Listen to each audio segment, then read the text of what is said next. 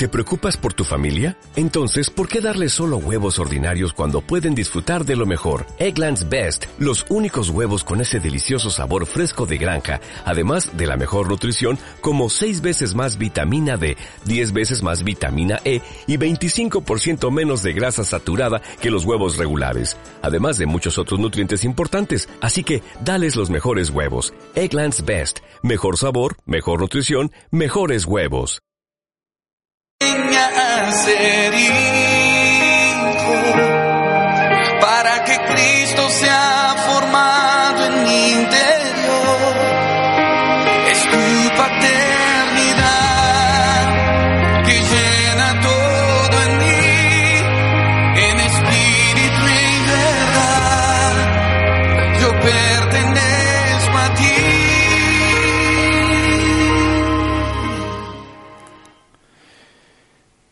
Muy buenos días y bienvenidos a este programa Hijos de la Casa. Estamos en el programa número 4 de esta nueva temporada y es un placer, un privilegio poder estar en radio, en televisión vida, acompañándote y siendo partícipe de este discipulado. Este programa es un discipulado donde vamos eh, aprendiendo acerca de la palabra de Dios, donde estamos conectados con una historia, en este caso, es la vida de David. Hemos escogido este paralelismo en la vida de David para aplicar a nuestras vidas el cómo ser un hijo de la casa.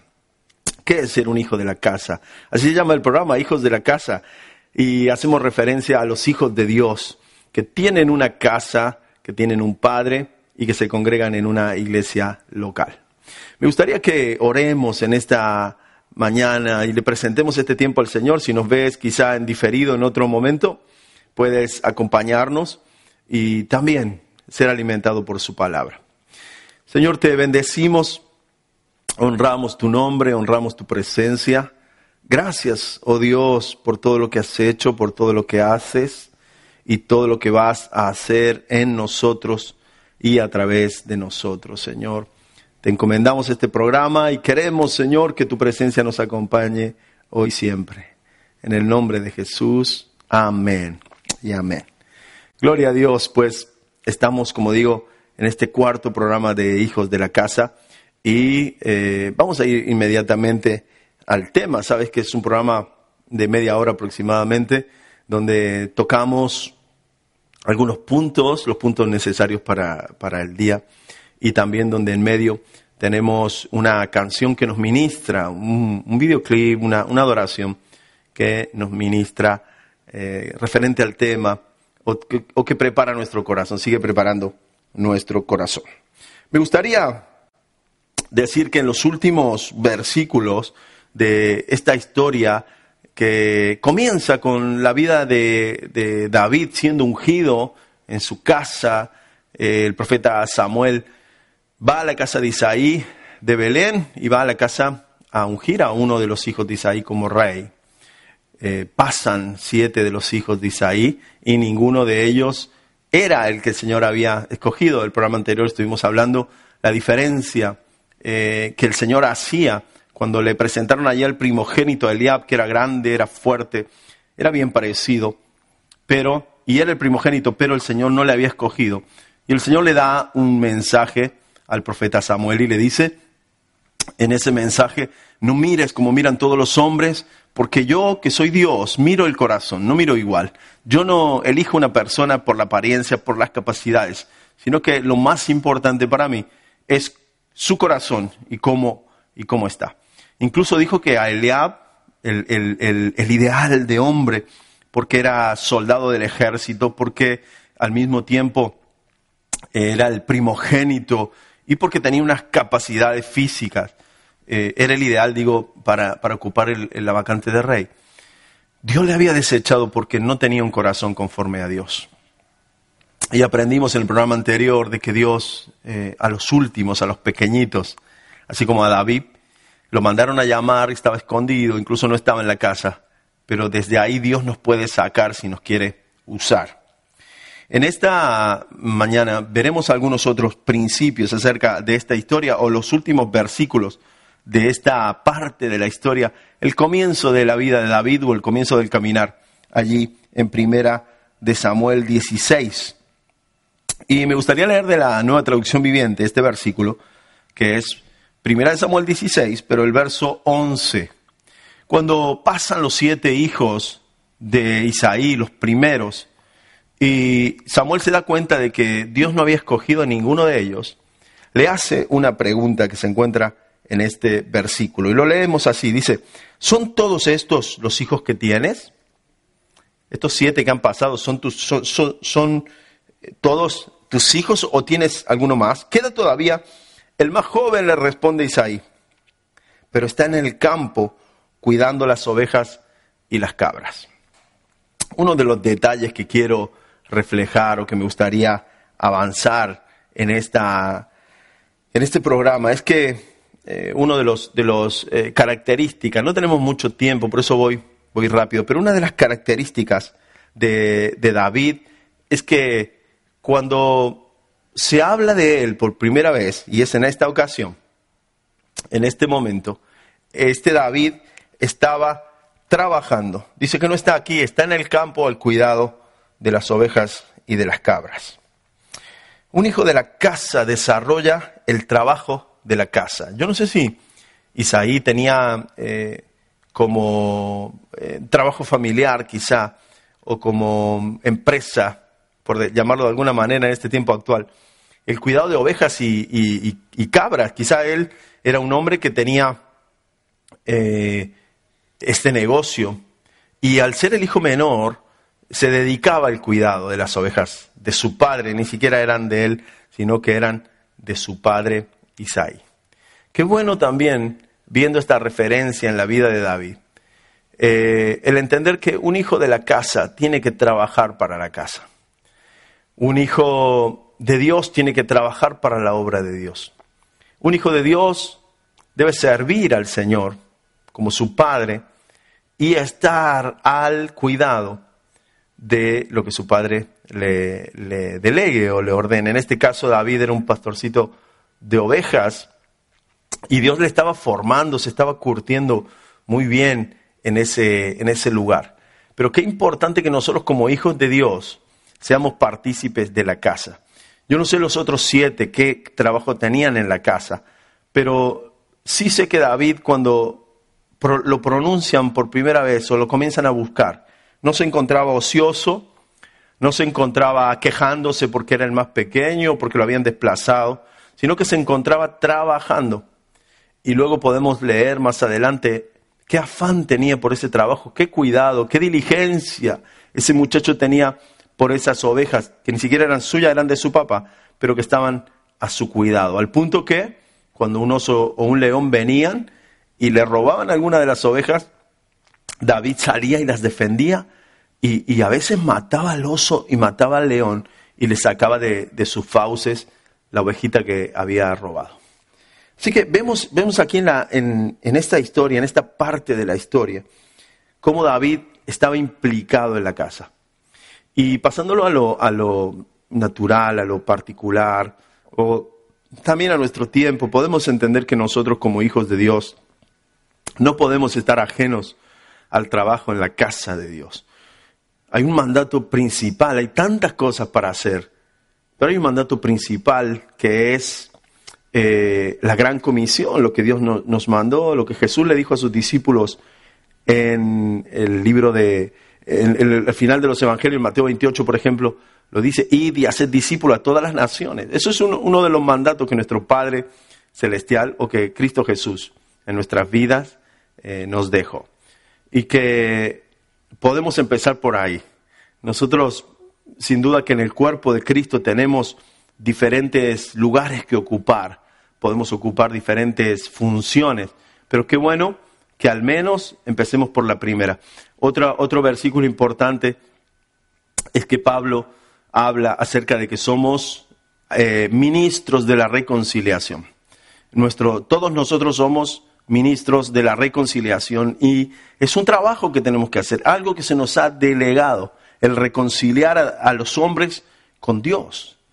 Luego dentro del cuerpo de Cristo y en la función eh, eh, del culto o de la función diaria de la iglesia, de la iglesia local, podemos ocupar diferentes funciones, desde administrativos hasta predicadores, pasando por músicos, limpiadores, eh, diáconos, no lo sé cuál es la función que Dios nos haya dejado a cada uno.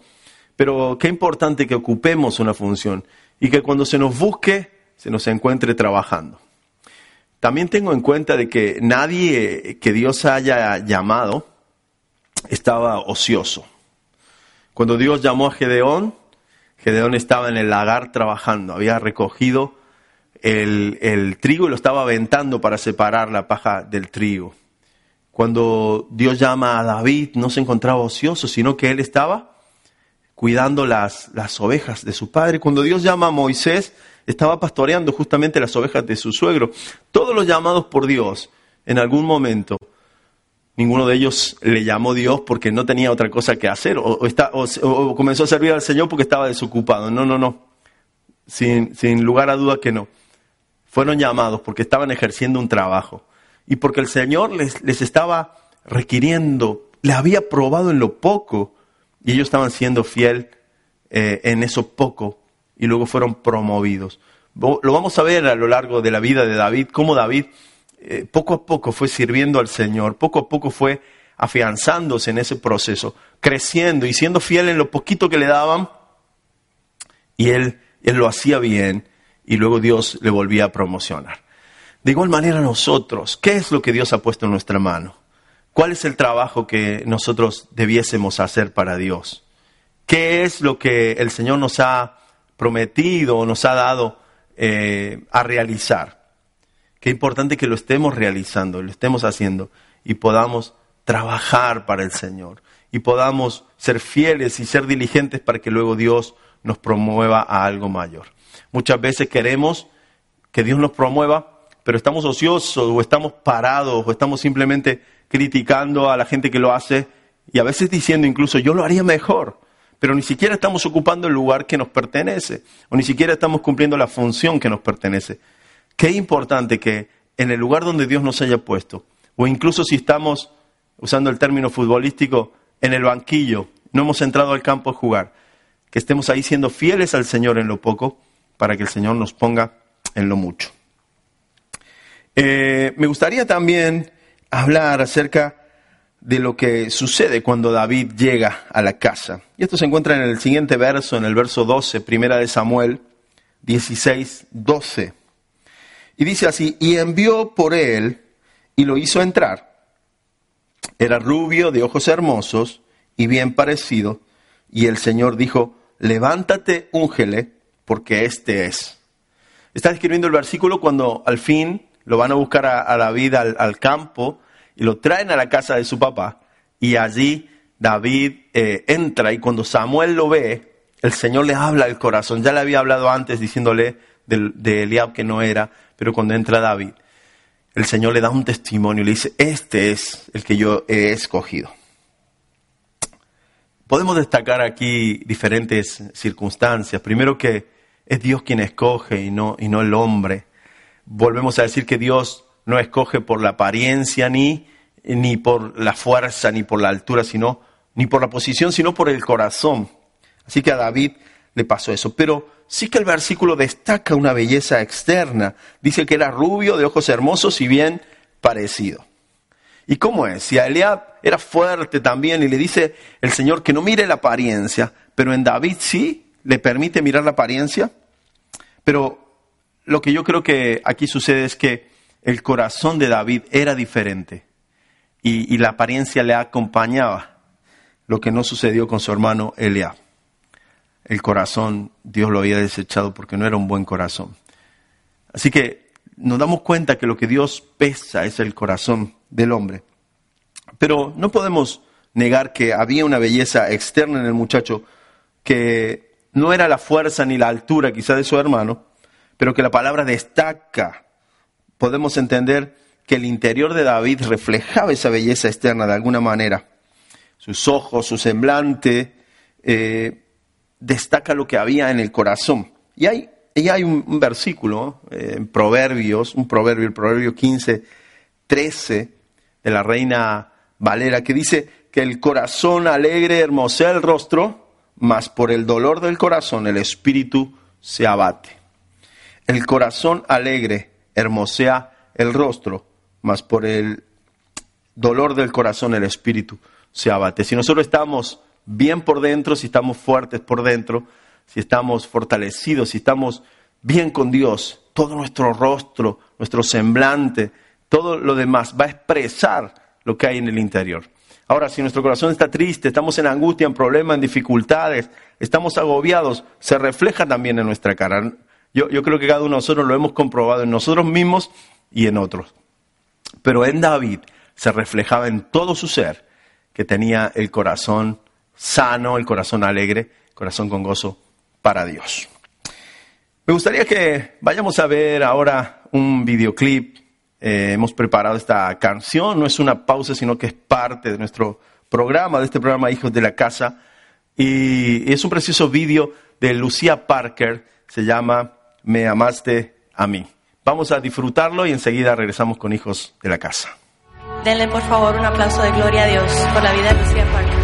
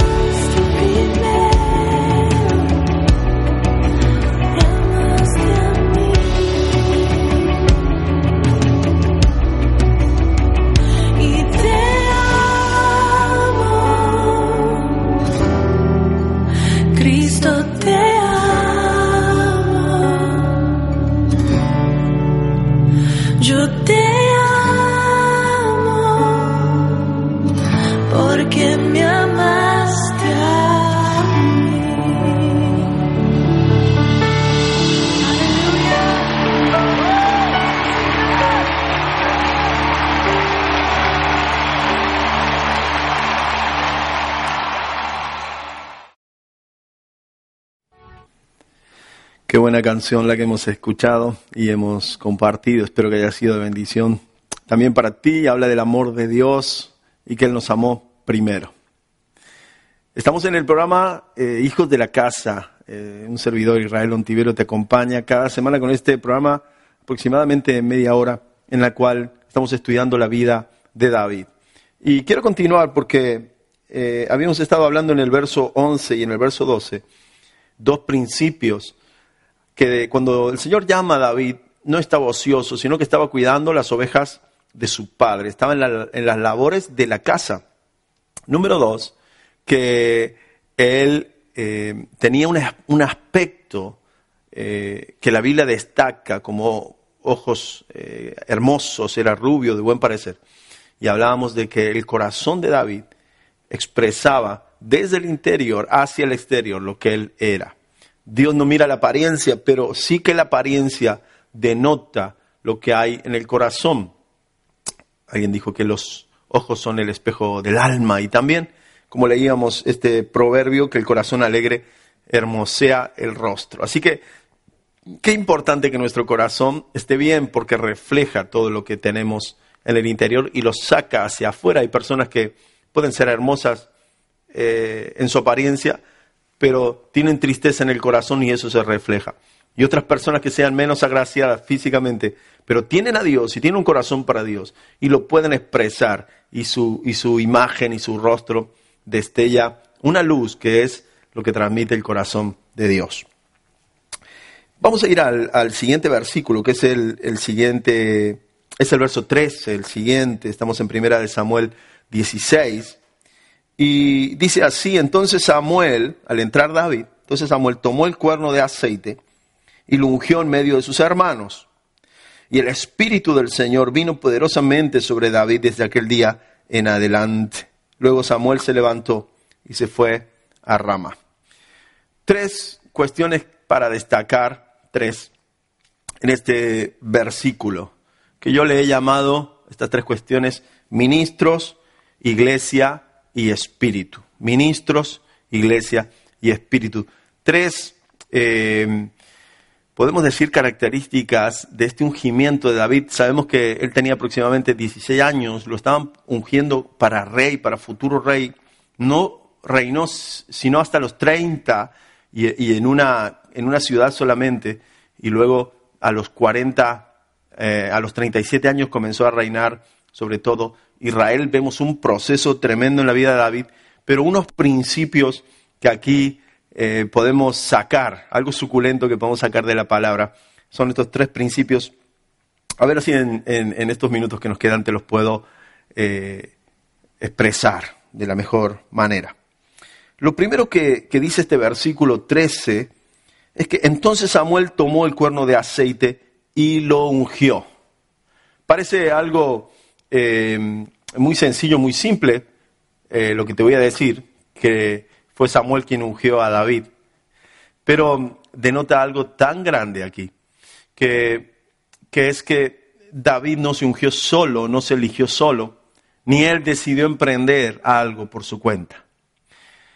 Hoy en día, tristemente, podemos ver muchas personas que quieren servir a Dios, muchos ministerios incluso, que nacen de un afán personal, de un orgullo, de, una, de, una, eh, de un deseo de, de progresar o de ser alguien, y lamentablemente no son ungidos por Dios. Qué importante que a un hombre o una mujer de Dios el Señor sea quien le levante, el Señor sea quien le dé la posición, el Señor sea quien le dé la honra. Porque, como hablaba con una persona hace unos días atrás, Dios es el más interesado en usarte, incluso más que tú pero tiene que ser a su manera, a la manera de Dios, en el tiempo de Dios y de acuerdo al proceso de Dios. No podemos nosotros auto ungirnos, autoproclamarnos, autollamarnos servidores del Señor, sino es eh, un profeta quien lo, quien lo, que lo dice. Y cuando digo un profeta, no me refiero a la función de profeta en el cuerpo de Cristo, sino a una autoridad espiritual que ve en nosotros algo de parte de Dios y que Dios le usa para levantarnos. Eh, ninguno en el, en el, cuerpo de Cristo podemos auto levantarnos. Y así fue con David.